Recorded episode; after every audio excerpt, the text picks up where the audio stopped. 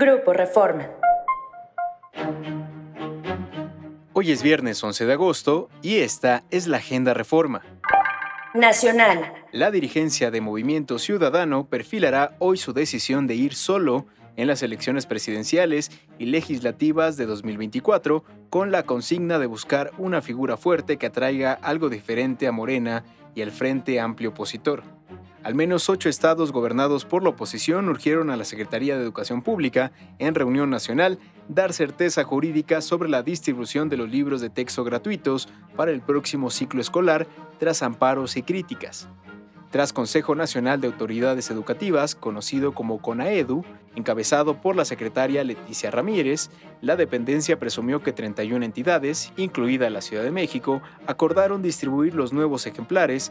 Chihuahua no asistió al encuentro. Ciudad. El empresario Íñigo Arenas habría muerto por sustancias químicas que presuntamente le echaron trabajadoras del antro Black Royce a sus bebidas. Las drogas podrían haber limitado su conciencia, por lo que Bronco aspiró en el negocio de Naucalpan, de acuerdo con una línea de investigación de la Fiscalía del Estado de México.